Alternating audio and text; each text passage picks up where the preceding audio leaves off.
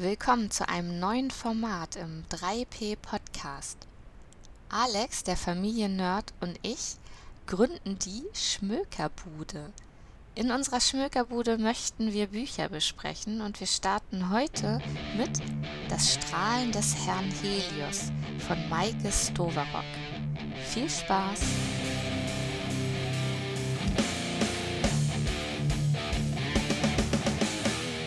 Willkommen zum 3P Podcast. Pen, Paper und Pampers.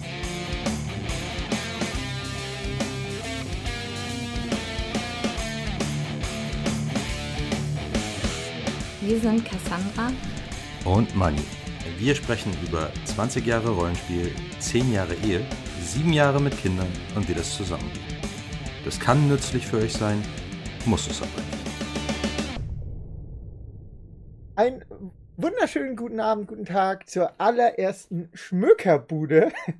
Würde ich auch angelacht hier. Dem Format von der lieben Cassandra. Oh, warte mal, da und mir. Hallo, hallo Cassandra. Halli, hallo, einen wunderschönen guten Abend. Wir sind hier zusammengekommen, weil wir gesagt haben, wir wollen mal über Bücher sprechen. Nicht nur das eine Mal, sondern vermehrt.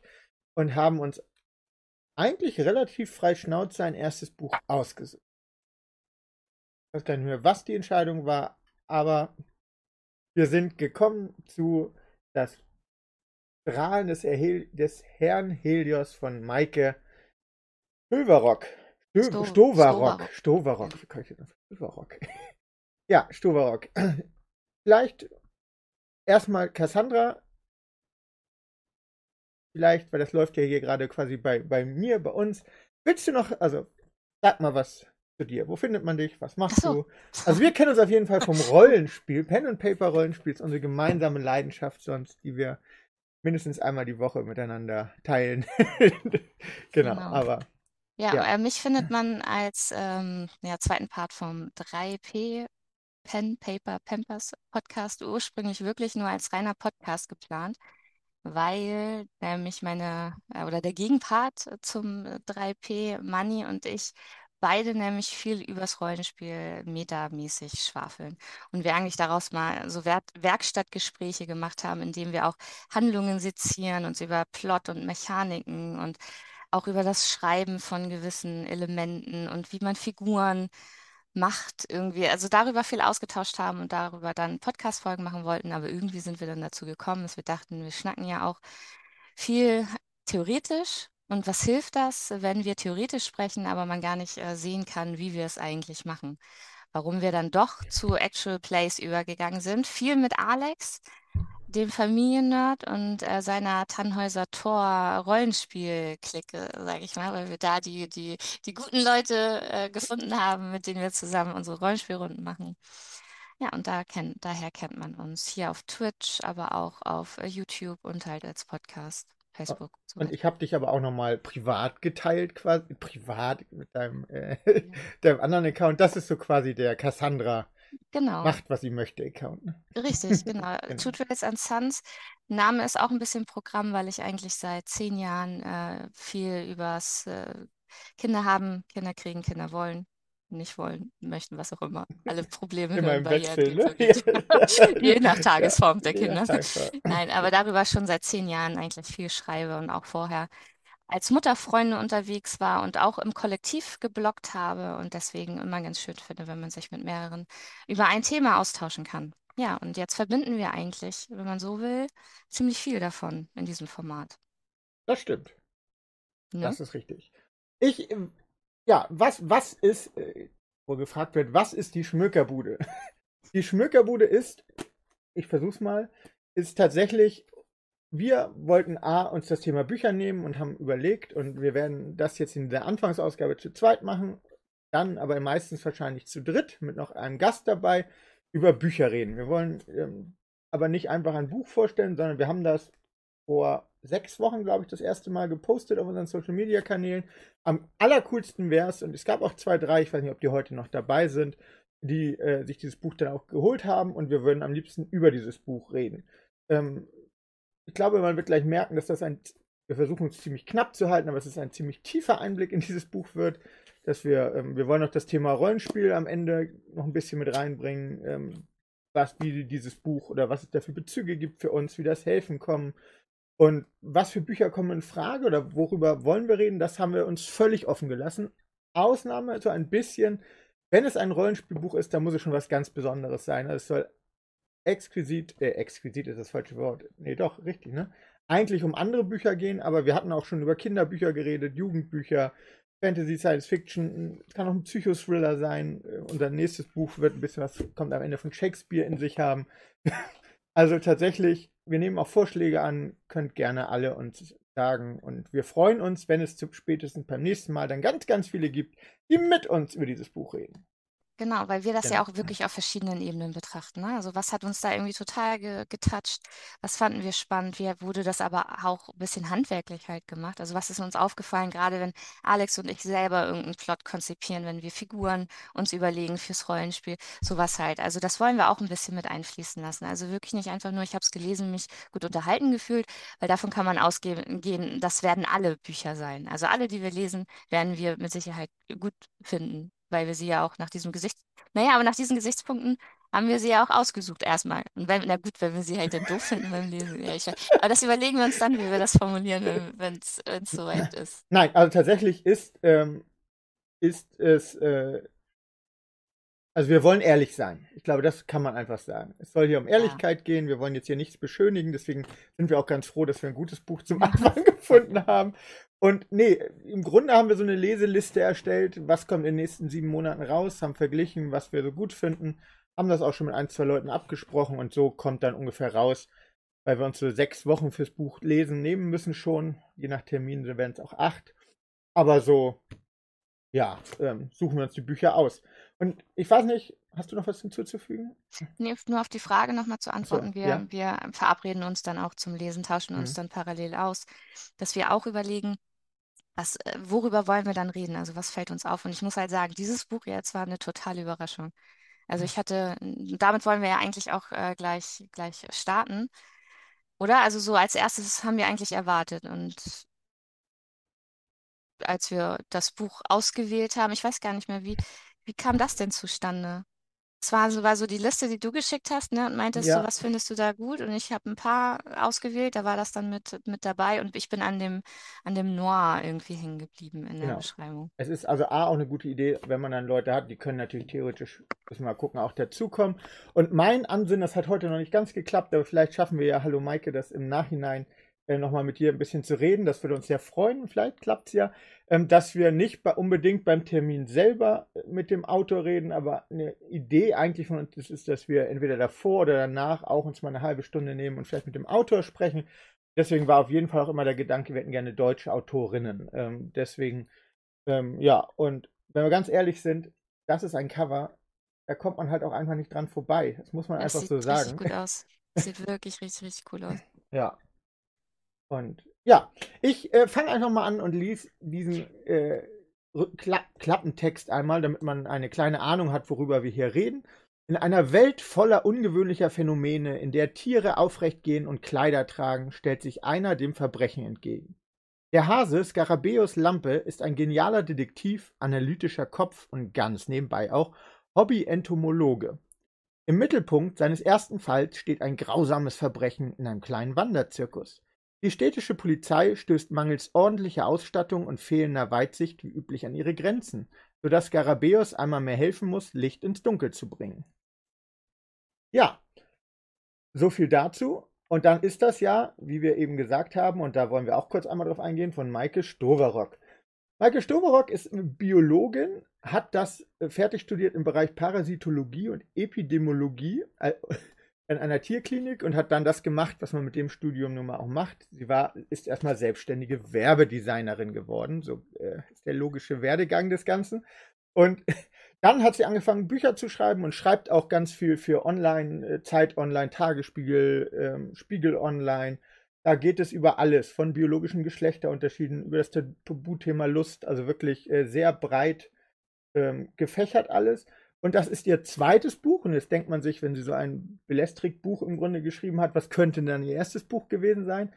Das war etwas ganz anderes. Ein äh, Spiegel-Bestseller-Buch und auch noch bei ganz vielen anderen äh, Seiten, Zeit, äh, ZDF, äh, Deutschlandfunk, Kultur, überall in den Bestseller Bestsellerlisten gewesen. Und zwar heißt das Female Choice vom Anfang und Ende der männlichen Zivilisation. Damit wurde sie, glaube ich, von dem Rummel auch sehr überrascht.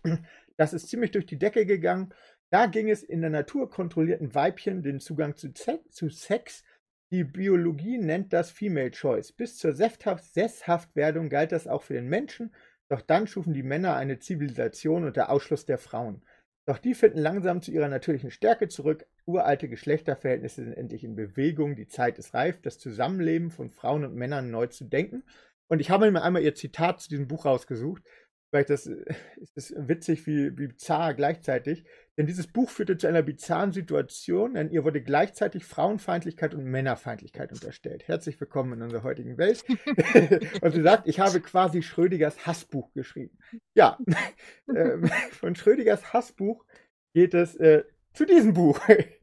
Und wir haben uns so eine kleine Gliederung überlegt, wobei tatsächlich der erste Punkt hier nach ist im Grunde Erwartung, andere gelesene Bücher des Genres. Ich habe auch nochmal gesucht. Ich bin mir ziemlich sicher, ich habe was gelesen. Ich finde es einfach nicht.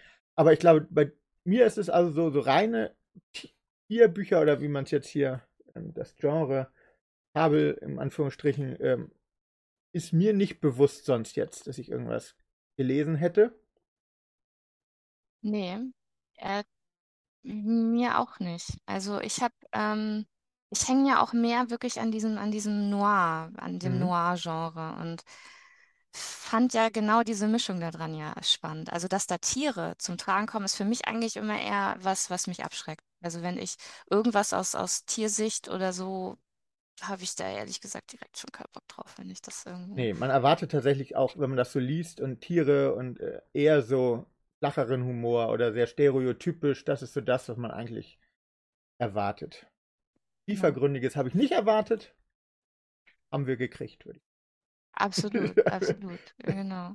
Ähm, ja, und, und vor allem halt, weil sie es geschafft hat, eine, eine Fabel zu schreiben. Also wenn man das jetzt nochmal zusammenfasst, Fabeln sind ja meistens eigentlich dafür da, um uns Menschen den Spiegel vorzuhalten. Also dass du durch, durch Tiere und durch das, was Alex ja auch meinte, die Klischees oder die, die Stärken oder das, was du mit den Tieren verbindest, eine Eule, die weise ist, der Fuchs, der besonders äh, gerissen und schlau ist, ähm, ja, die Schlange, die hinterhältig ist, also so diese Sachen, die wir mit Tieren irgendwie verbinden.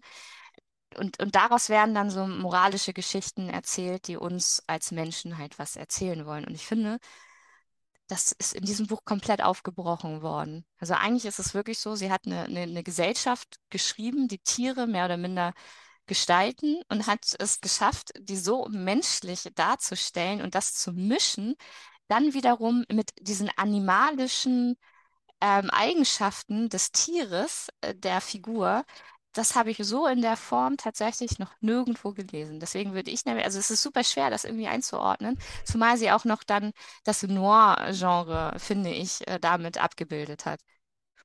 Ja, kommen wir, glaube ich, auch bei den Figuren nochmal dazu, mhm. ähm, dass man da wirklich bei fast allen komplett überrascht wird irgendwie von ihrer Art.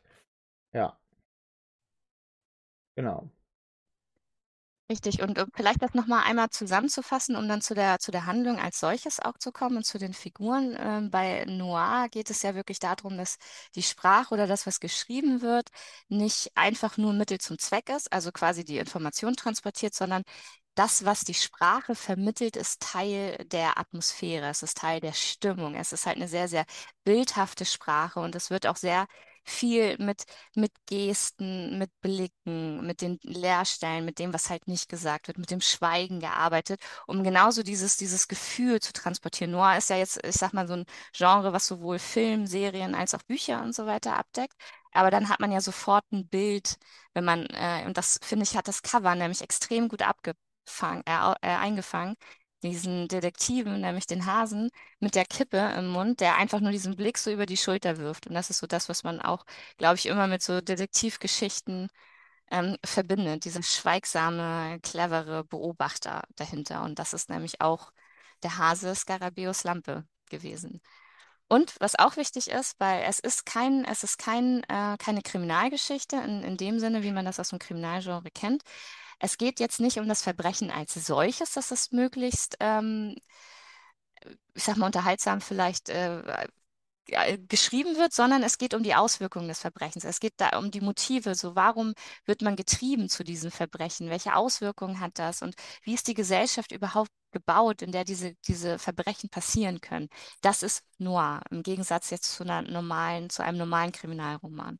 Um mal so das so ein bisschen abzugrenzen, damit wir wissen, wo drin wir uns denn jetzt bewegen oder warum wir halt gesagt haben, es wäre so eine Noir-Fabel eigentlich.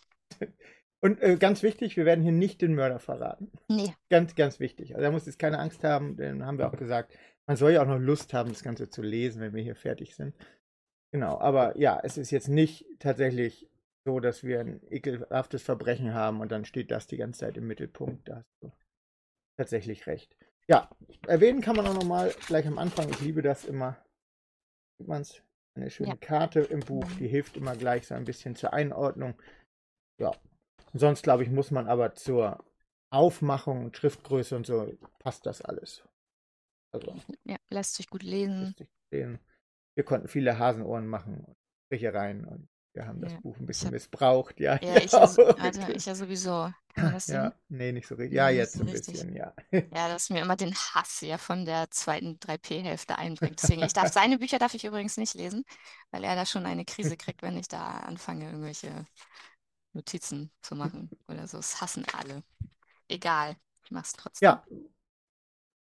Sollen wir erstmal tatsächlich, auch wenn es bei uns eigentlich weiter hinten ist, mit der Handlung ein bisschen beginnen oder sollen wir mit, wie wir es stehen haben?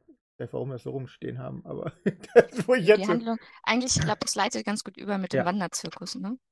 Also die Handlung, ne? Ja, genau. Ja, also grundsätzlich, und ich bediene, also ich kann es auch, aber ich bin, ähm, geht es hier um den Zirkusdirektor Helios, das Strahlen des Herr Helios. Denn dieser Helios, das war so die, die große ähm, Direktorfigur dieses Zirkuses und wie man später merken wird, auch eine sehr streitbare Figur, aber darum geht es in der Handlung an sich nicht. Denn der wurde ge, ähm, ja, gefesselt an einen Stuhl und wurde ermordet und zwar auf eine Art, er war ein Löwe, muss man dazu sagen. Und ähm, ein Löwe, der hat stolze Haare und äh, eine stolze Mähne und die wurde ihm abrasiert. Er wurde also gedemütigt. Und was nun das Untypische in diesem Fall ist, oder eigentlich gleich auf, ja, das kann man, glaube ich, in dem Fall, was die ersten zwei, drei, vier, fünf Seiten sind, erwähnen. Ähm, es wird von sehr vielen Leuten aus dem Zirkus werden Gegenstände am Tatort gefunden. Später zumindest. Oder ein bisschen. Und ähm, so, ja. Ähm, muss es oder geht man davon aus, der Mörder muss irgendjemand aus dem Zirkus sein. Und für die Polizei ist er auch relativ schnell gefunden.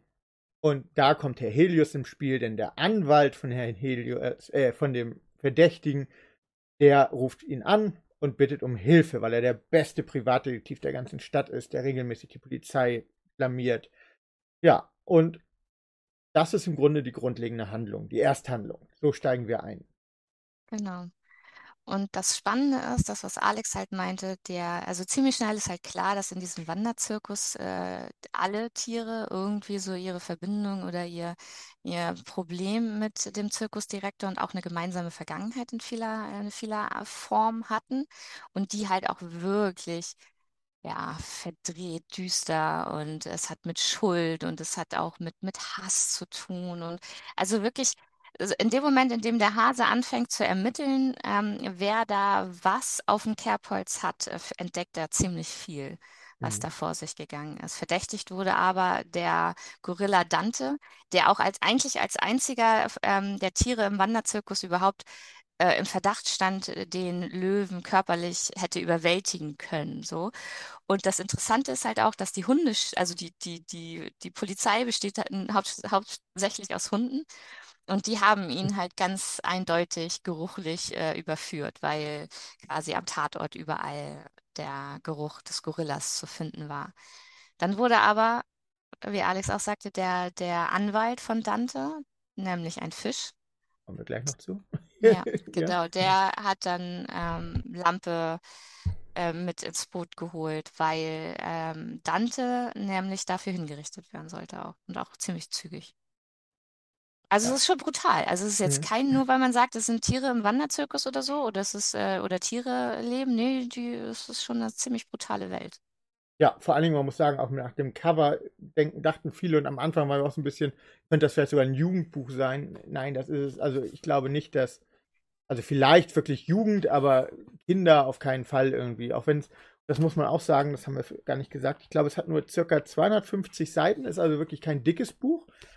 Aber, und da warst du bei den Charakteren eben, es hat eine sehr große Charaktertiefe. Also bei allen. Das Ganze, das ist hier, sind wir wieder im Noir-Genre und ähm, wirklich legt sehr viel Wert darauf, dass, dass man Tiere in dem Fall hat, die ja eine Geschichte erzählen.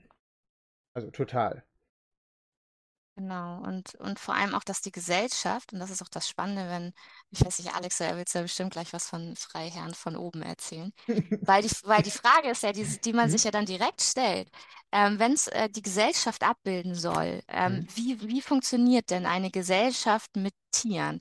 Was, es wird ja angesprochen, ne, in einer Welt voller ungewöhnlicher Phänomene, in der Tiere aufrecht gehen und Kleider tragen. Das impliziert ja schon, dass sie sich sehr menschlich verhalten. Und ja, sie haben eine, sie leben eine komplett menschliche Gesellschaft mit Verbrechen, mit, mit, mit Hass, mit Erotik, mit, mit ähm, Drogen, mit Alkohol, also mit all dem, was man, was man so in der Gesellschaft auch vorfindet.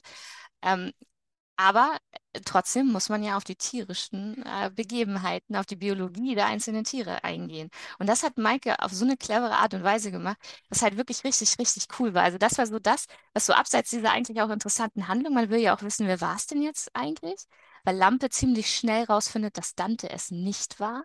Und das macht er nämlich auch ziemlich am Anfang rauszufinden, äh, dass, äh, also quasi eigentlich hat er nur der, der Polizei wieder ihre Unfähigkeit vorgeführt. Frage nämlich aus dem Chat, der Hase wird nicht total unterschätzt. Nee, im Gegenteil.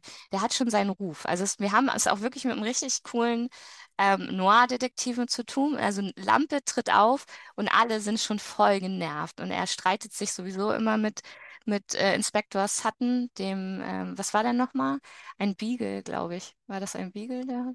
Ja, es ist auf jeden Fall so, wenn er da hinkommt, dann weiß der Detective schon, er hat verloren. Also genau. dann ja. ja, dann ja, und aber das Schlimme ist ja, und da sind wir wieder nachher bei so Tieren und auch Merkmalen, er kann es trotzdem nicht ändern. Also er weiß wahrscheinlich auch oft, dass seine Beweiskette sehr dünn ist, aber weil er halt so ein Hund ist in der Form, hat er einfach keine Chance. Ja, aber es gibt bei der Polizei auch noch andere Tiere. Was aber, finde ich, ganz wichtig ist, um das einmal zu erwähnen, es, glaube ich, auch so ein Spannungsfaktor ist, kommen wir nachher auch noch zu, ähm, wo wir immer sagen, die führen eine menschliche Gesellschaft, kann man einmal sagen, der Mensch wird hier sehr wohl ein, zweimal angeteasert in diesem Buch. Also ähm, auch das ist sehr viel tiefgründiger, als es jetzt den Anschein macht. Ähm, und mhm. kommen wir auch noch zu, ist nämlich auch da, wie wir vielleicht meinen, relativ düster. Mal gucken. Mhm. ja. Genau. Ja, wir, mhm. sollen wir sonst vielleicht mal ja. ähm, die, die Figuren auch des Wanderzirkus mal erwähnen? Mit, ihr, mit ihrer Besonnenheit oder willst du noch was von der, von der Handlung weiter, weiter Nee, also man kann vielleicht Handlung einmal sagen und dann die Handlung ist fast das unspektakulärste. Da sind wir bei Noir, es geht eigentlich, ist dieses ganze Zusammenspiel der Charaktere super. Aber was wir hier haben, ist im Grunde dann doch über die Dauer eine Detektivgeschichte. Er versucht den Mörder zu finden. Es gibt mehrere Verdächtige. Es geht sehr viel über Gespräche miteinander, sehr viel über Vergangenheit. Und ähm, es gibt noch so einen kleinen Zwischentwist zum zweiten Drittel, über den man vielleicht kurz nachher nochmal sagen kann, wie wir den fanden. Aber ähm, so dass ein, zwei Richtungswechsel und am Ende hat er ihn oder hat er ihn nicht. Das äh, wollen wir gar nicht sagen und auch wer es ist. Aber so der Grundsatz dahinter ist eine klassische Detektivgeschichte als Handlung. Genau. Ja, also die nicht die ganz große Stärke dieses Buches ist die eigentliche Geschichte, aber das ist auch gar nicht schlimm. Also, weil der Rest einfach so gut ist. Ja. No. Ja. Und es ist ja, und es folgt ja auch wirklich diesem klassischen Detektivmuster einfach, weil wir mhm. auch auf einer hinteren Seite dann haben, wie Lampe sie alle versammelt, alle Verdächtigen und natürlich dann auch allen den Fall aufklärt. Und sehr, sehr charmant ist ja auch, Lampe hat auch einen kleinen Sidekick, so eine Art äh, Ziehsohn, um den es auch äh, diese, diese äh, diesen Twist nachher, der spielt da auch nochmal eine Rolle. Das ist ein kleiner ähm, Straßenkater. Teddy heißt er.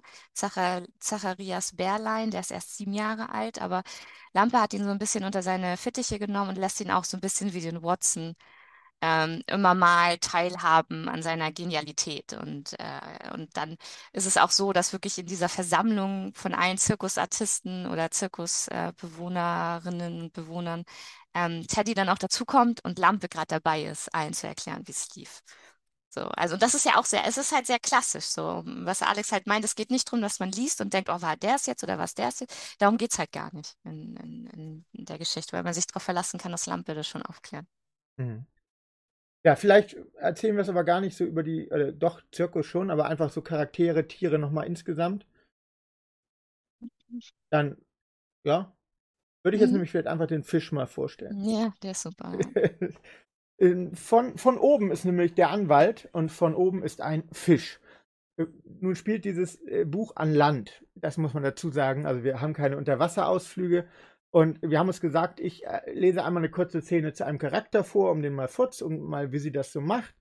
Und ähm, Cassandra liest später einmal noch gleich etwas zu, ja, wie nennt man das, Umgebung, Orten, ähm, Gefühl der Welt so ein bisschen, dass man das auch noch kriegt. Äh, als Skarabäus Lampe schließlich das Büro des Anwalts betrat, schaute der immer noch grimmig drein. Das, ver das verlieh ihm einen etwas blöden Ausdruck, denn der Mimik von Fischen war von Natur aus gewisse Grenzen gesetzt. Von oben saß an seinem viel zu großen Schreibtisch und angelte vergeblich nach einem Blatt Papier auf der gegenüberliegenden Seite, das sich außerhalb der Reichweite seiner kurzen Flossenärmchen befand. Lampe hatte ihm einmal zu helfen versucht, indem er das Benötigste über den riesigen Tisch schob aber von oben war dadurch nur wütend geworden, weil es ihn demütig demütigte, wie er fand. Also blieb der Detektiv reglos stehen und wartete. Dann äh, der Anwalt fluchte, ließ sich von dem ebenfalls zu großen Schreibtischstuhl rutschen, watschelte um den Schreibtisch herum und nahm ihm noch fluchend das Blatt. Äh, Blatt. Er trug die gleiche Atemvorrichtung, die es allen Fischen erlaubte, an Land zu leben. Ein Brieser. Er bestand aus, aus einer flüssigkeitsgefüllten Blase, die den Hinterkopf umschloss und in die eine kleine Pumpe eingebaut war, die den Sauerstoff aus der Umgebung ins Blaseninnere leitete. Filter verhinderten, dass dabei Staub oder Schmutz in den Brieser geriet. Schläuche führten das Wasser von der Blase zu fest auf den Kiemen installierten Kuppeln. Auf diese Weise merkten die Kiemen gar nicht, dass das Wasser, an dem sie hingen, nicht das Wasser war, nicht im Wasser war, denn sie waren es die ganze Zeit. Ja, dann geht es so ein bisschen über den Grundaufbau und ähm, dann vielleicht auch nochmal hier ähm, es gibt gute Breezer und schlechte Breezer. Und äh, der hat einen sehr guten Breezer. Und das zeigt wieder so ein bisschen auch hier, gibt es gleich eine Hintergrundgeschichte, denn der hat eine Einzelanfertigung, ein Familienerbstück. Das hatte von oben einmal erzählt. Sein Großvater war während der großen Besiedlungswelle unter zwielichten Umständen zu Reichtum gekommen, indem er wertlose Landgrundstücke an reiche, aber mit festem Boden vollkommen unerfahrene Fische verhökert hatte. Seitdem wurde der Brieser mit einer Mischung aus Stolz und Scham unter den männlichen Familienmitgliedern der von Obens von einer Generation an die nächste weitergereicht. Ja, das, mal vielleicht, das war so die erste, ich glaube, die erste Tierbeschreibung eines Nicht-Hauptcharakters, ähm, wie er da zu ihm kommt und hat uns, glaube ich, gleich gecatcht, muss man sagen. Genau, mir, ja. gefiel, mir gefiel auch direkt so diese, ähm, die Betonung auf diese sehr menschlichen, mhm. schlechten mhm. Verhaltensweisen. Also ne, wie man zu Geld kommt, wie man, ähm, als sie, und da ist schon der erste Hinweis darauf, wie die Tiere etwas besiedelt haben, worüber wir vielleicht auch später reden, wie sie denn zu dieser, zu dieser Welt überhaupt gekommen sind oder in diese Gesellschaft. Und trotzdem überall sind wirklich diese Themen, auch soziale Ungleichheit direkt mit, äh, mit, mit drinne. Also das macht es unglaublich interessant, ähm, wie wirklich Verbrechen und Kapitalismus und auch Ausbeutung und also in, auch in dieser Stadt äh, beschrieben werden. Und da soll ich dann direkt den Teil denn wie gesagt, also Alex hat das ja, hat es ja gezeigt. Am Anfang sieht man ja die, die Überstadt. Und auch da gibt es äh, Arbeiterviertel, es gibt das Bürgerviertel, dann auch äh, das Villenviertel und den Finanzdistrikt. Und in, und das und in der ersten äh, Szene ist nämlich Lampe durch die Stadt unterwegs, nämlich direkt hin zu, zu, zu Herrn von oben, wo wir dann diese Beschreibung von dem Fisch bekommen. Aber auf dem Weg dahin ähm, erfahren wir nämlich viel über die Stadt. Und zwar, während die Bahn die Weststadt ruckelnd hinter sich ließ, lösten schäbige Arbeiterquartiere und hastig zusammengenagelte Hütten die adretten Häuser der anständigen Leute, die zu Gelegenheiten nicht Nein sagten, ab. Auf den Straßen wimmelte es von zerrupften Gestalten. Fußputzjungen, Zigaretten, Geckos und andere Händler boten schreiend ihre Waren und Dienste feil. Drei Schnecks krochen allerorts herum und waren meist irgendwem im Weg, der diese Zumutung mit lautem Geschrei quittierte. Mitunter schrien auch die Insassen der drei Schnecks, weil sie das Tempo zu langsam fanden, um als geldwerte Transportleistung zu gelten. Kleine Kinder, deren Kleidung nur noch von den Nähten zusammengehalten wurde, steckten sich am Gehsteig schmutzige Dinge in den Mund, und Lampe konnte nur hoffen, dass sich unter der dicken Schmutzkruste etwas von Nährwerk, Nährwert verbarg. Aus Gullis und unterschiedlichsten Straßenküchen quoll Dampf und zog durch die Gassen. Die Luft war erfüllt mit Gerüchen von Armut und elastischer Moral. Hinter den Arbeiterquartieren lagen die Fabriken, große Hallen mit turmhohen Schloten, wie das ganze Straßenbild für alle Zeiten von Ruß geschwärzt.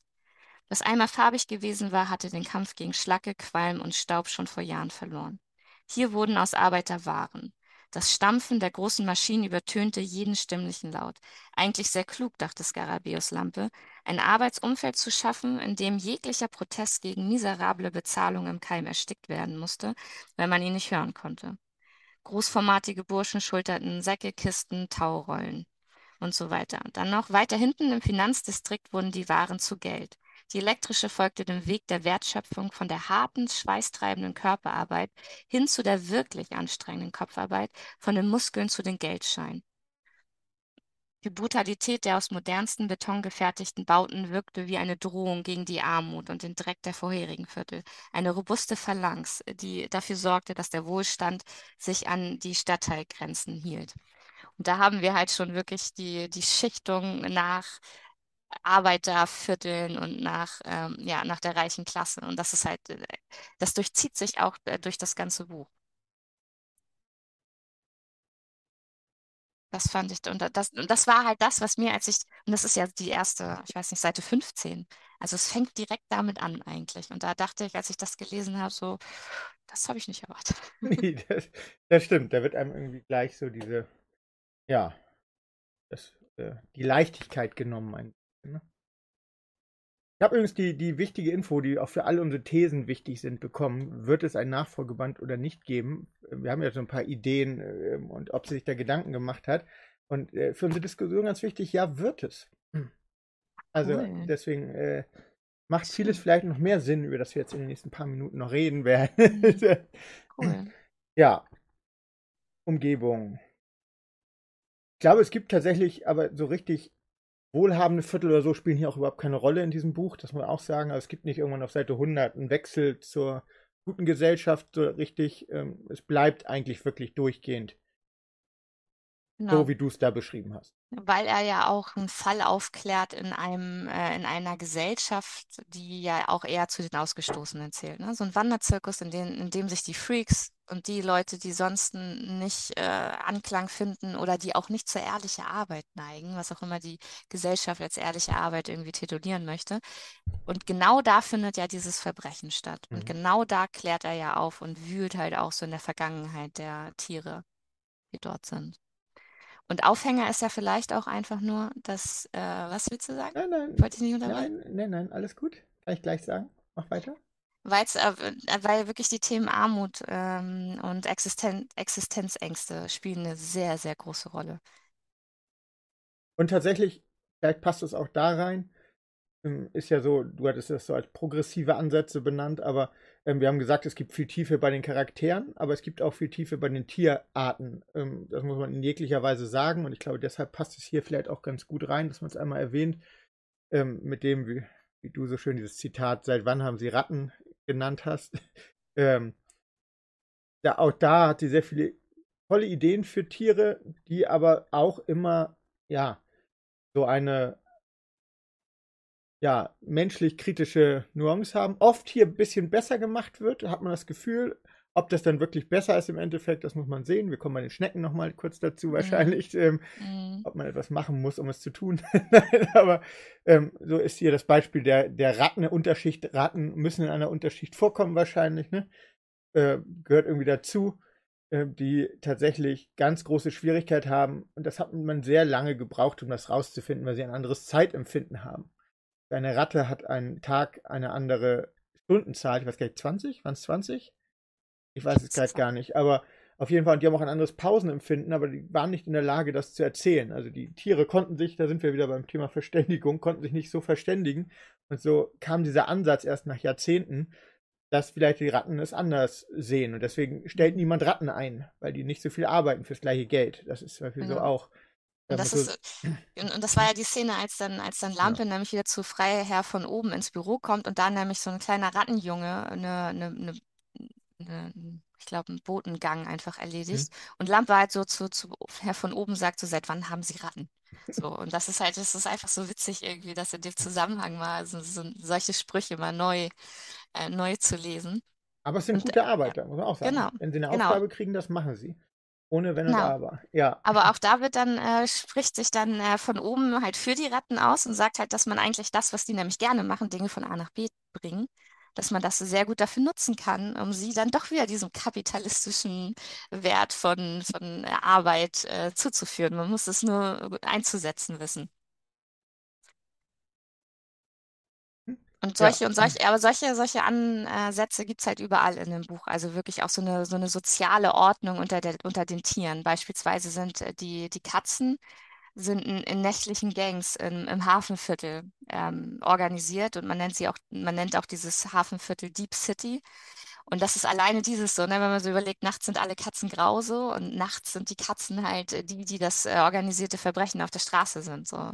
Und das hat dann wiederum wirklich mit der, mit der Tierart zu tun, wie sie, äh, wie sie gesellschaftlich äh, bewertet sind und welchen Stärken und Schwächen sie halt nachgehen. Und das ist schon ziemlich spannend geschrieben. Kann man sonst auch diese, wo wir bei der Gesellschaft sind, die zwei anderen Beispiele auch noch nennen gleich? Ja, die ähm, unter anderem aber man ist sich dieser Problematik halt bewusst in der mhm. Gesellschaft. Das ist halt das Interessante daran. Ja. Genau. Dass es da auch immer wieder ähm, Ansätze und Gegenbewegungen gibt, beispielsweise nämlich gegen die Diskriminierung von Schnecken im Straßenverkehr.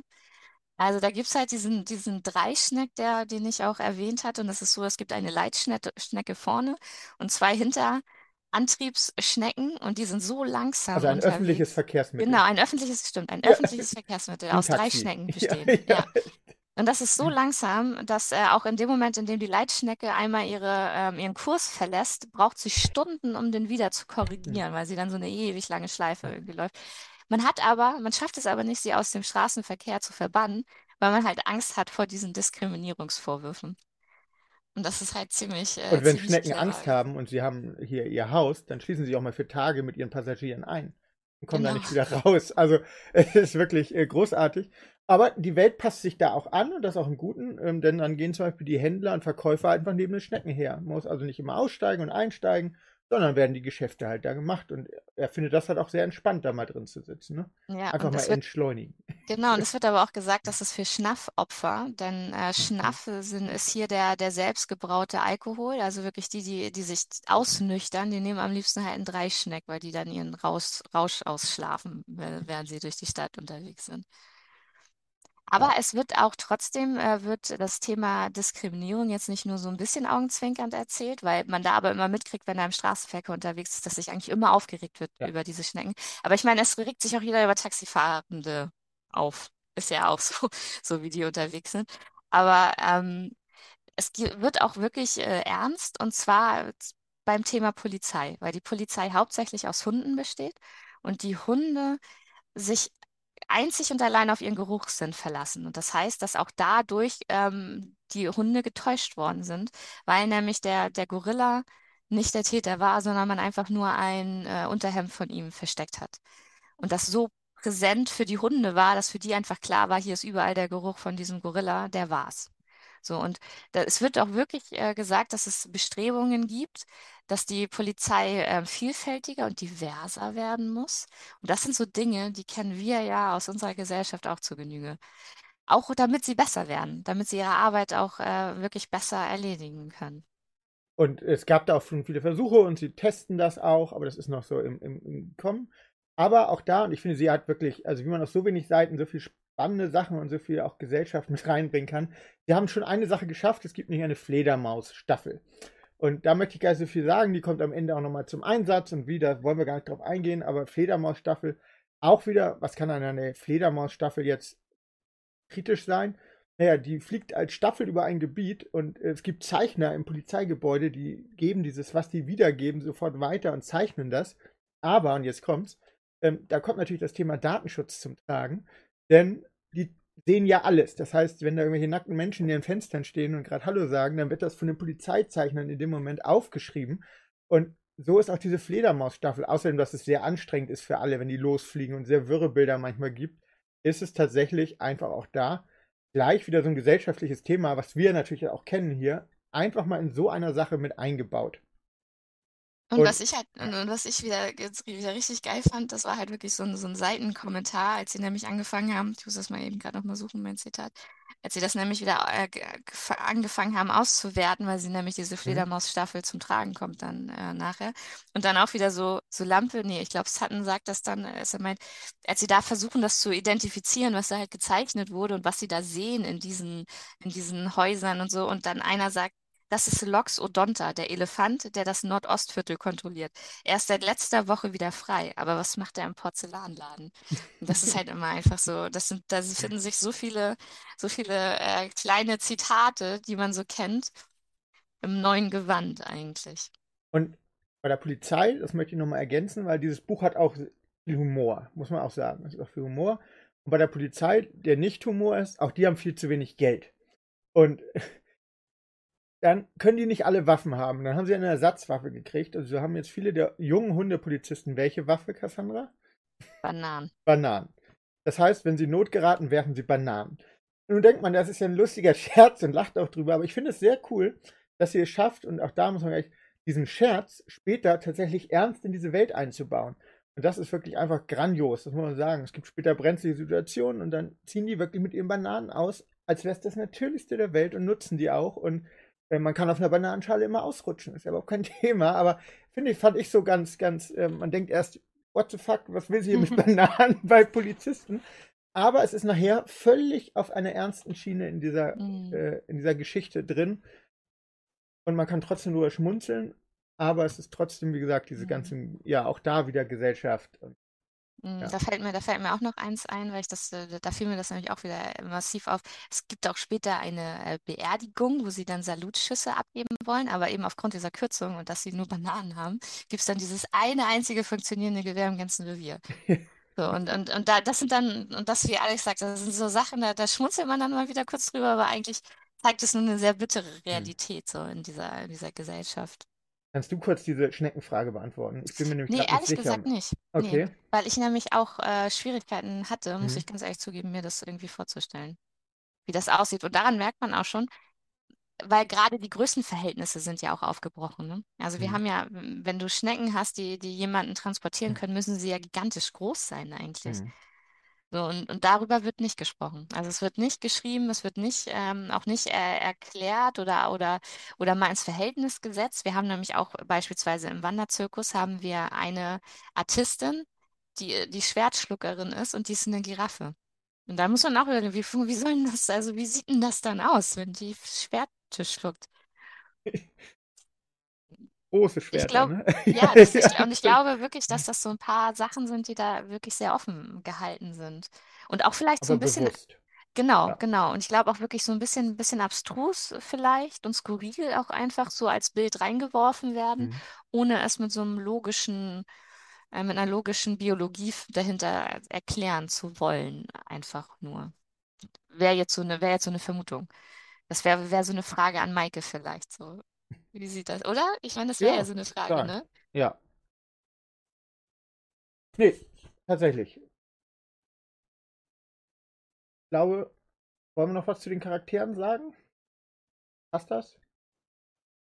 Ja, generell sind ja, ja. die, ähm, die äh, Tiere, die in diesem Zirkus leben, die haben eine sehr, sehr ähm, düstere Vergangenheit auch. Und da kann ich vielleicht dann einmal schon mal auf diesen Rollenspielbezug mhm. äh, übergehen, weil ich beispielsweise immer ziemlich Probleme habe, wenn wir im Rollenspiel irgendwelche tierischen Gestalten verkörpern. Also jetzt weniger mit nicht, ähm, nicht Menschen, sage ich mal, weil ja auch da Humanoide ähm, Völker durchaus äh, spielbar sind, irgendwie, äh, sag mal, Zwerge, Elfen, Halblinge und so, damit habe ich nicht so die Probleme. Aber wenn es dann darum geht, jetzt einen keine Ahnung, Tiger oder ein Vogelwesen. Wir spielen ja gegen alle Stürme gerade.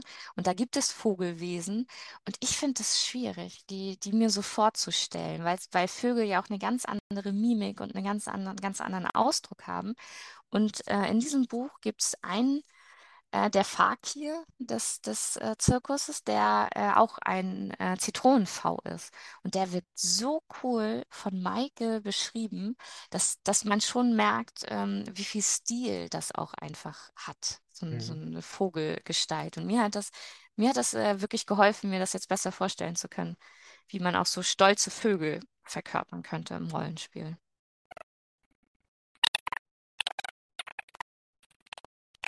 Ich höre dich gerade nicht. Ich weiß nicht, bin nur ich das, der dich nicht hört?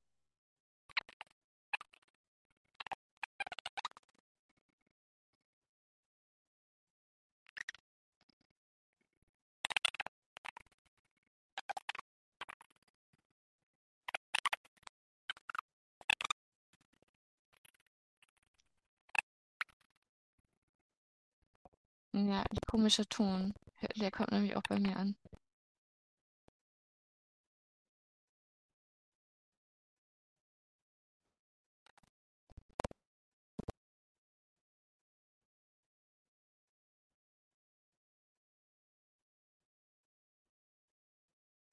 Ja, jetzt wieder. Ah.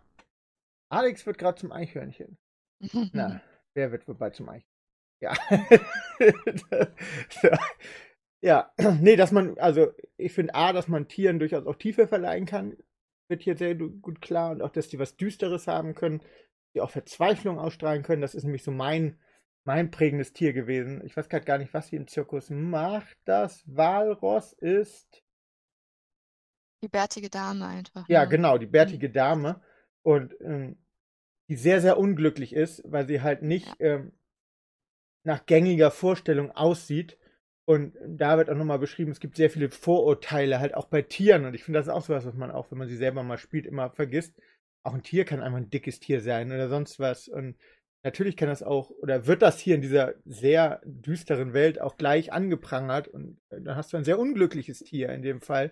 Ähm, ja, ich würde sagen, die ist sehr hochdepressiv sogar, wenn ich, also so wie sie beschrieben ist. Mhm. Und ja, da, das war so mein, mein prägendes Tier. Ja, vor allem, weil sie ja auch so diesen, schon ein bisschen Comic Relief irgendwie bietet, weil das ist halt ein massives Walross und wird, wie gesagt, als bärtige Dame verkauft in dieser Freak-Show auch wirklich hm. und muss ja damit leben, dass die Leute sie nur angaffen und, und, und darüber lachen, dass sie halt als, als Wal, und das ist halt auch dieses Skurrile, wenn man überlegt, es sind halt ein Walross, ist natürlich bärtig, aber in der Gesellschaft ist sie als bärtige Dame total verschrien irgendwie und wird als Freak gelabelt und hat so einen massigen, massigen Körper und stößt immer alles um. Also sobald sie sich auch nur einmal bewegt, geht irgendwas zu Bruch oder fällt, fällt um oder ja, also es ist schon, und, und, und das ist aber trotzdem wirklich sehr bitter. Also auch wenn das in der Situation irgendwie lustig aussehen würde, wenn man sich das halt so vorstellt, weil sie ja auch beschrieben ist, ne, dass sie sich so extreme Insignien der Weiblichkeit ins Gesicht schminkt, damit man erkennt, dass sie weiblich ist, weil ansonsten fehlt es ja am Körper, das zu mhm. erkennen.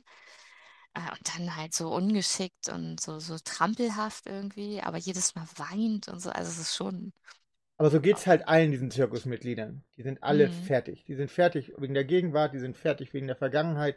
Aber jeder für sich auf so eine eigene, depressive, dunkle Art und Weise, dass es total, ich denke, es doof, Spaß macht, die kennenzulernen, weil man irgendwie, ja, dann auch wenn die Zusammenhänge noch dazu kommt, was mhm. sie ja mhm. auch sehr gut macht. Und das, wie gesagt, es hat 250 Seiten, man mag das kaum glauben. Oder so viel, mhm. es gibt eigentlich keinen Leerlauf. Das macht das Buch ziemlich gut. Also, man hat nie einen Moment, wo man denkt, oh nee, wann wird es denn wieder spannend, sondern es geht wirklich mhm. so eins zu eins durch. Ja, und wir wollen auch wirklich nichts verraten. Also unser Ziel ist eigentlich, dass man hier nach sagt, cool, dieses Buch möchte ich lesen. Und mhm. auch gerade, wenn wir gleich noch so ein bisschen unsere Ideen besprechen, dann vielleicht auch über YouTube nochmal einen Kommentar da lässt und nee, ihr Idioten, das ist doch ganz mhm. anders. Oder, weil wir, also, ja, nee, erstmal Charaktere vielleicht noch. Haben wir da noch was zu sagen? Ich meine, das, das kann ja eigentlich schon direkt ja. überleiten, weil ja. es gibt ja diese, wie, wie, du schon richtig gesagt hast, das sind halt sehr versehrte äh, mhm, Figuren ja. in diesem Zirkus, die eine gemeinsame Vergangenheit auch mit, äh, mit Helios haben. Und zwar war nämlich ähm, das Stachelschwein, Monsieur Couteau, der da als Messerwerfer arbeitet, dem auch äh, Gliedmaßen fehlen, sowie dieser Zitronenpfau, Pavi, der Fakir, und ähm, Dante, der Gorilla, und auch, ähm, nee, waren das die drei? Die waren nämlich mit Helios zusammen im Großen Krieg. Die haben im Gro das ist nämlich das, das so ein, genau, da fangen wir nämlich mit unserer, mit unserer Theorie an. Die haben zusammen mit, mit Helios im Großen Krieg äh, gedient. Was man immer nur weiß, ist, dass beispielsweise Monsieur Couteau ist äh, romanzösisch. Klingt alles sehr nach Frankreich, aber auch da hat Maike dann immer so eigene äh, eigene Namen erfunden. Unter anderem gibt es auch so eine Fotografie, die zeigt ihn vor dem Geibelturm, was ja eigentlich nur der Eiffelturm irgendwie sein kann. So zumindest, was man, was man da so rausinterpretiert. Und Monsieur Couteau, der hatte halt Gliedmaßen im Krieg verloren. Der Zitronenfau, der gehörte mit Helios zusammen zu den sogenannten Palibat. Die waren eigentlich Kamikaze-Kämpfer, die man hinter feindlichen Linien abgeworfen hat, wo sie dann dem Feind äh, quasi möglichst viel Schaden ange oder beim Feind möglichst viel Schaden anrichten sollten und aber Kamikaze-Kommando das nicht überleben sollten. Nein, die wollten das auch nicht. Die das wollten das ist gegen nicht. ihre genau, Ehre zu genau, überleben. Genau. Das ist und schon deswegen, an sich ja so krass irgendwie in so einem Buch genau. irgendwie auf einmal. Ja. Ja. Und, und deswegen ist, ist, äh, ist der, der V auch noch weiter im Zirkus, weil das für ihn die Sühne ist. Also weil er so, so schändlich äh, ja, versagt hat in seinem Leben, dass es für ihn jetzt nichts mehr in Frage kommt, außer in diesem Zirkus bei den anderen Freaks irgendwie sein Dasein zu fristen. Und das ist halt auch irgendwie echt krass. Aber so erfährt man, und auch nur, und nur da erfährt man von dem großen Krieg, den die Tiere geführt haben. Und da stellt sich die Frage, gegen wen? Genau. Da sind wir wieder bei dem Bezug der Menschen. Gibt es noch Menschen? Wo gibt es die Menschen? Gab es die Menschen mal? Hat dieser Krieg etwas mit den Menschen zu tun? Es ist einfach etwas ganz anderes ähm, es gibt so wie gesagt ein, zwei Mal wird das Wort Mensch einfach auch direkt, sieht aus wie ein Mensch einmal und irgendwann auch nochmal ein anderes Mensch genannt. Also es muss in diesem Universum den Mensch geben oder gegeben haben. Und ja, man merkt halt oft auch bei den Tieren, es ist halt einfach nicht so die heile Welt. die sind mhm. sehr brutal auch tatsächlich oft oder gewesen. Ähm, die führen auch Kriege untereinander wegen Kleinigkeiten. Mhm. Ähm, da ist dieses ähm, gibt auch Politik zwischen Ländern, zwischen den Tieren tatsächlich. Es gibt so ein ähm, internationales Postsystem, was nicht so ganz so gut funktioniert, weil sie sich halt immer streiten, wenn es Fehler gibt. Ähm, mhm. Ja, und die Post halt mal irgendwo aus der Erde schießt. Und dann dauert es Jahre, bis sie geklärt haben, wer das bezahlt, das zu reparieren. Wäre gerade wunderbar. Wird es vor dem vor dem Pipe, also dieses Pipeline-Thema haben wir hier gerade auch. Also sehr ja. aktuell im Grunde. Mhm. Und, ja. und, und alles und, führt irgendwie darauf halt hin, dass es eine große oder dass es eine Konferenz der Tiere gegeben hat, in der sie eigentlich das gemeinschaftliche Leben miteinander geregelt haben. Und dort also sie nennt es auch so, muss man Ja, ja, genau. Genau, genau. genannt. Und das mhm. ist deswegen, daraus, daraus haben wir halt so die Theorie ge gestrickt, weil Konferenz der Tiere denkt man an Erich Kästner, der das ja auch in äh, 1949 geschrieben hat, auch in diesen, ähm, ja, in den Nachkriegswehen, eigentlich eine bessere Gesellschaft für die Kinder haben wollte und ähm, da ja Tiere konferieren und eigentlich solche Dinge wie Kinderrechte etablieren möchten und ja selber eigentlich die Konferenz der Tiere, Zitat, wir sind ja keine Menschen so.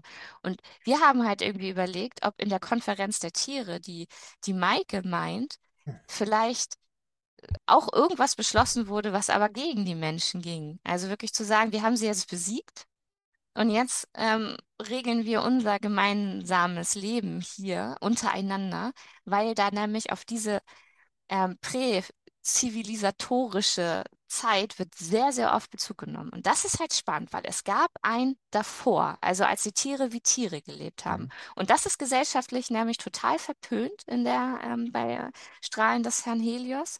Und da gibt es nämlich auch einen Verein beispielsweise, der, der, ähm, der Vogelfrei e.V., gegründet von Schwalben, die sich nämlich weigern, sesshaft zu werden. Die haben keine Sprache, sie fliegen, und das wird auch so genannt, sie fliegen ungeniert. Und auch zwar so, dass immer, wenn andere, wenn, wenn Mütter das sehen, dass da diese freien Schwalben über den Himmel fliegen, halten sie ihren Kindern die Augen zu, weil das so, so verpönt ist, was die da oben tun. Ähm, und die Schwalben der Gesellschaft, die sich nämlich anpassen, ist auch wirklich so eine extrem angepasste Mittelschicht, die beispielsweise auch Medikamente nehmen, um ihre Zugunruhe im Herbst zu unterdrücken. Also es ist halt so, und es wird immer wieder darauf Bezug genommen, dass halt auch, und das macht auch Lampe beispielsweise, die präzivilisatorische Ernährung. Also weil er gerne mal Gänseblümchen dann frisst. Und sowas ist halt verpönt, das zu tun. Aber, aber auf der anderen Seite ist diese Konferenz der Tiere auch sowas, wie ähm, die Schlangen kämpfen dafür, dass sie nicht für Schlangenöl missbraucht werden, zum Beispiel. Also ähm, es wird so alles gemacht. Das muss irgendwie so ein ganz großes Zusammenkommen sein, wo über alles abgestimmt wird, aber halt auch sehr lange oft gekämpft werden muss. Also es ist nicht selbstverständlich, dass das Gute gleich angenommen wird, sondern es wird auch da scheinbar Bestrebungen in jede Richtung geben, denn Schlangenöl war sehr, sag mal, Aufputschen so ein bisschen, ne? Ist es, mhm. ja, ja, genau. Und übrigens, äh, ich habe nochmal geguckt, äh, ist ja interessant, Konferenz der Tiere. Kästen hat ja eigentlich nur Kinderbücher geschrieben. Mhm. Und das war ja sein erstes Buch, wo er hingeschrieben hat für Kinder und Kenner. Also auch er damals schon mhm. äh, war sich sehr bewusst, also war ja gar nicht seine Idee, davon mal ganz mhm. ab, er hat es ja nur geschrieben, aber ähm, dass das ein Thema ist, was jeden etwas angeht. Ja, und wir haben halt die Vermutung, dass diese Konferenz der Tiere halt irgendwie sowas in der Richtung beschlossen hat, wirklich gegen den Menschen. Und das Spannende ist ja, dass die, die Tiere, die jetzt in der Gesellschaft leben, ja irgendwie kein Deut besser sind. Also so das organisierte Verbrechen, Kriege, äh, Mord, Drogen, Alkohol, Ausbeutung, mhm. findet sich alles äh, bei äh, Strahlen des Herrn Helios. Was ich tatsächlich noch so als für mich ganz interessantes Thema habe, ähm, ganz anders, aber wollte trotzdem noch mal dazu. Ich finde es ganz spannend, ähm, dass sie die Tiere sehr offen miteinander leben lässt. Ähm, auch wieder gesellschaftliches Thema, aber ähm, er wird nämlich, ähm, Lampe wird mal gefragt, ob er Teddy adoptieren möchte. Und Teddy ist ja nun mal ein Hund und Lampe ist ein Hase.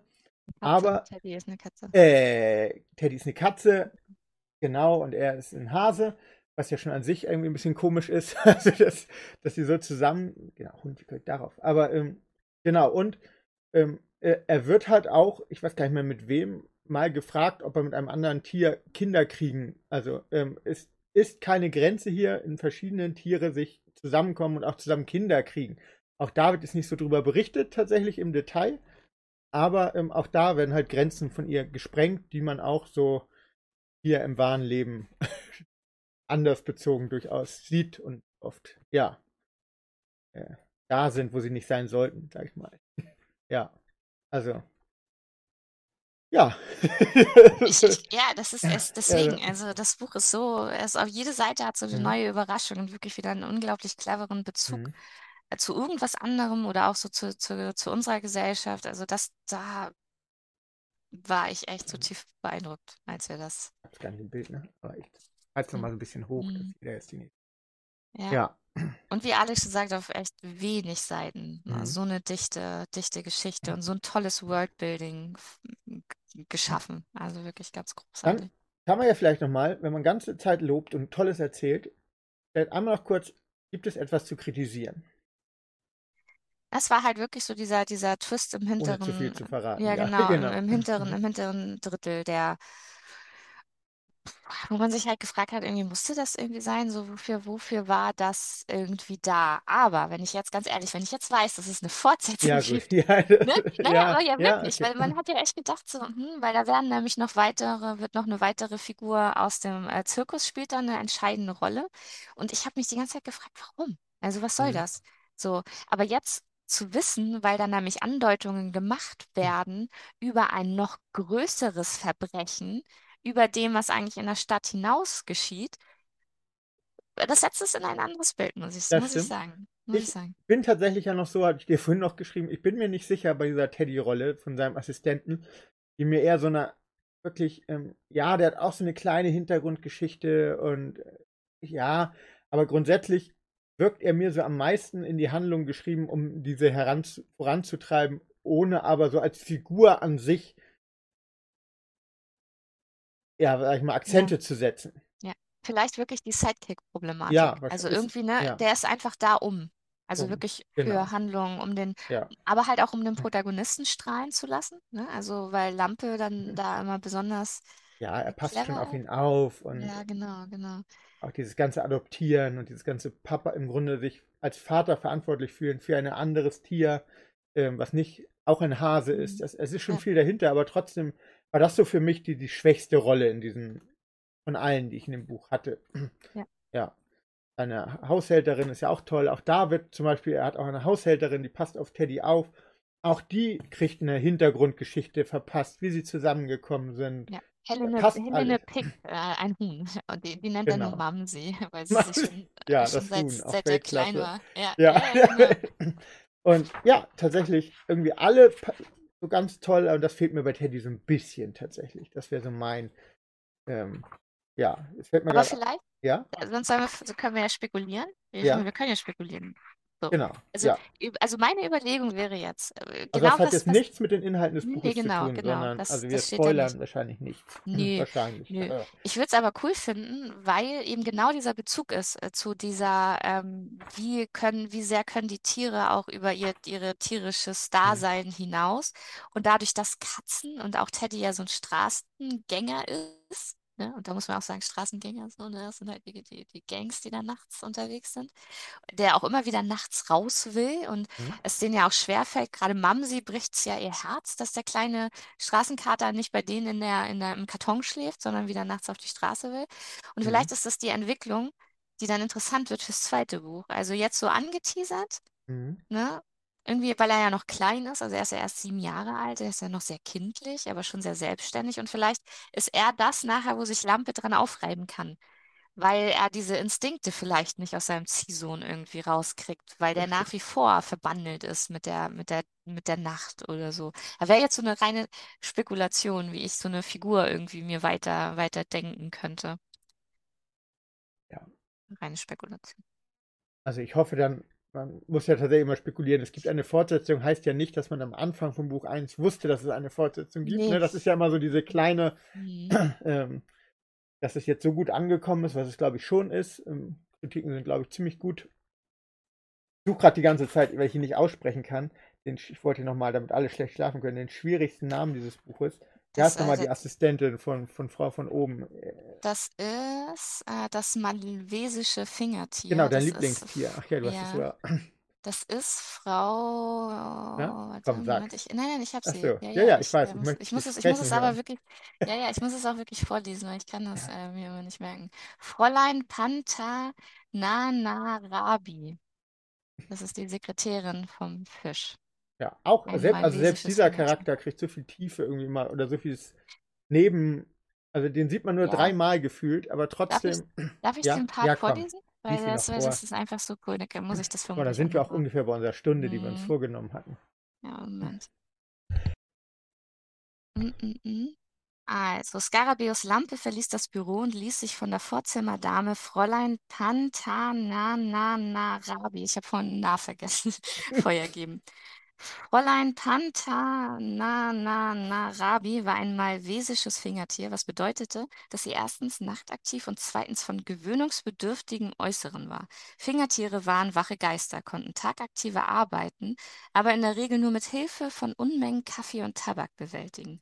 Was die Natur bei Fräulein Pantananarabis Aussehen eingespart hatte, hatte sie bei ihrer Stimme doppelt ausgezahlt. Sie war tief und warm, und die Zigaretten hatten Tiefe und Wärme zur Vollendung gebracht. Wenn Anrufer, die noch nie persönlich in einem Anwaltbüro gewesen waren, zum ersten Mal ihren fremdklingenden Namen und ihre schmeichelnde Stimme hörten, verfielen sie regelmäßig in eine Art Fernverliebtheit, wie Fräulein Pantananarabi Scarabeus Lampe einmal amüsiert erzählt hatte. Traten sie ihr dann persönlich gegenüber, erlitten die Ärmsten regelmäßig einen romantischen Schock. Aus irgendeinem Grund verknüpfte jeder eine exotische Frau mit erotischer Ausstrahlung. Also auch wieder genial. So, ja. so genial. Und solche Textstellen finden sich wirklich überall. Ja, also ich glaube, man kann das einfach zusammenfassen. Wir können dieses Buch sehr empfehlen. Lest es bitte, freut euch, ich habe ganz viel Spaß. Wie gesagt, es sind nur 250 Seiten, das hat man auch relativ schnell durch, wenn man jetzt nicht wie wir tausend Notizen machen muss, damit man das auch alles wiedergibt und Textstellen. ich glaube, damit kann man auch als Geschenk einfach überhaupt nichts falsch machen. Ja. Ja. Ähm, Schreibt super. es auf die, die Liste, wenn ihr Weihnachten immer ein Buch verschenkt, dann unbedingt das hier. Ja, total.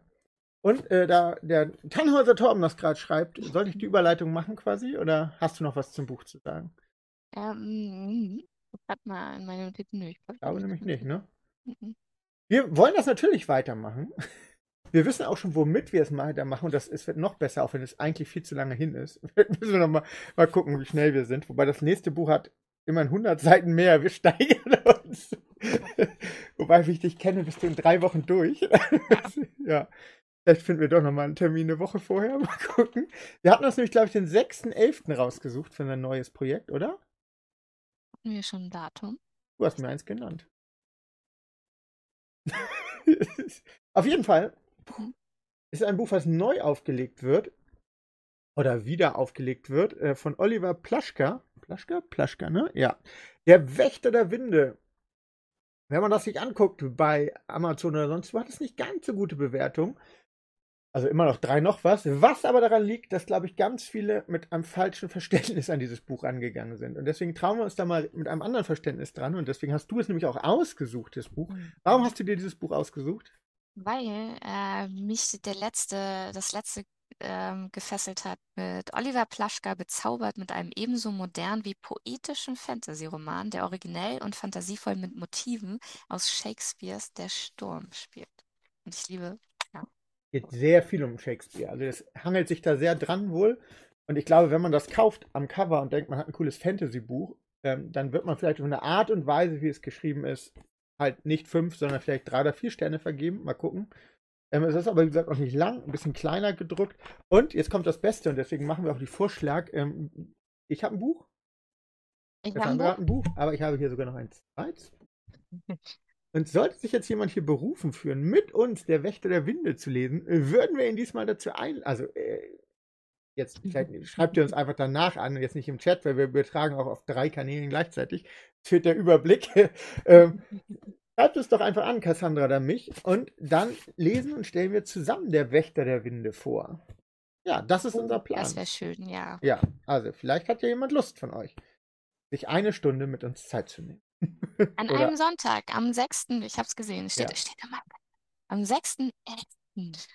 Ja, oder wenn ihr da nicht könnt, dann gucken wir nochmal. ja, wir haben es ja, noch nicht irgendwo veröffentlicht. Aber euch gucken genau. wir nochmal.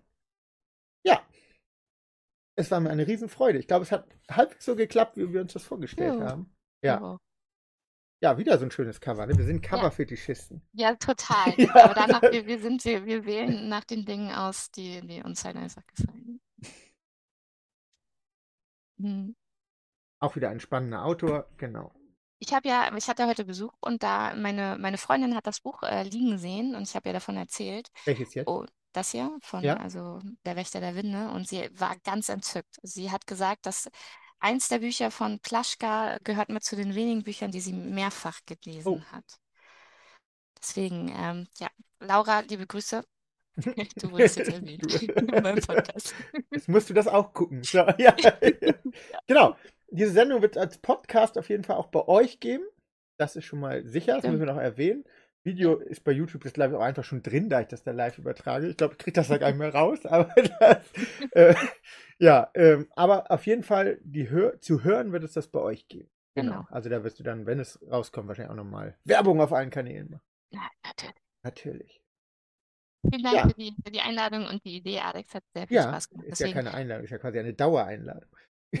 Du kommst ja nicht mehr raus. Ja.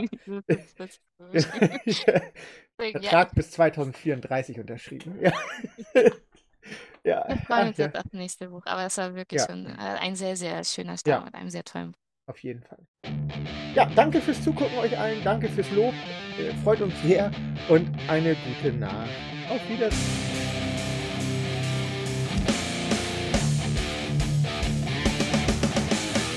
Vielleicht hört ihr ja auch beim nächsten Mal wieder rein, wenn es heißt 3P. Pen, Paper und Pampers.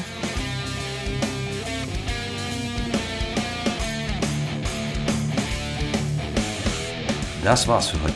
Grüße gehen raus an alle Rollenspielerinnen und Rollenspieler, vor allem die mit Kindern und solche, die es noch werden. Aber wir grüßen natürlich auch alle anderen, die uns zuhören. Jos.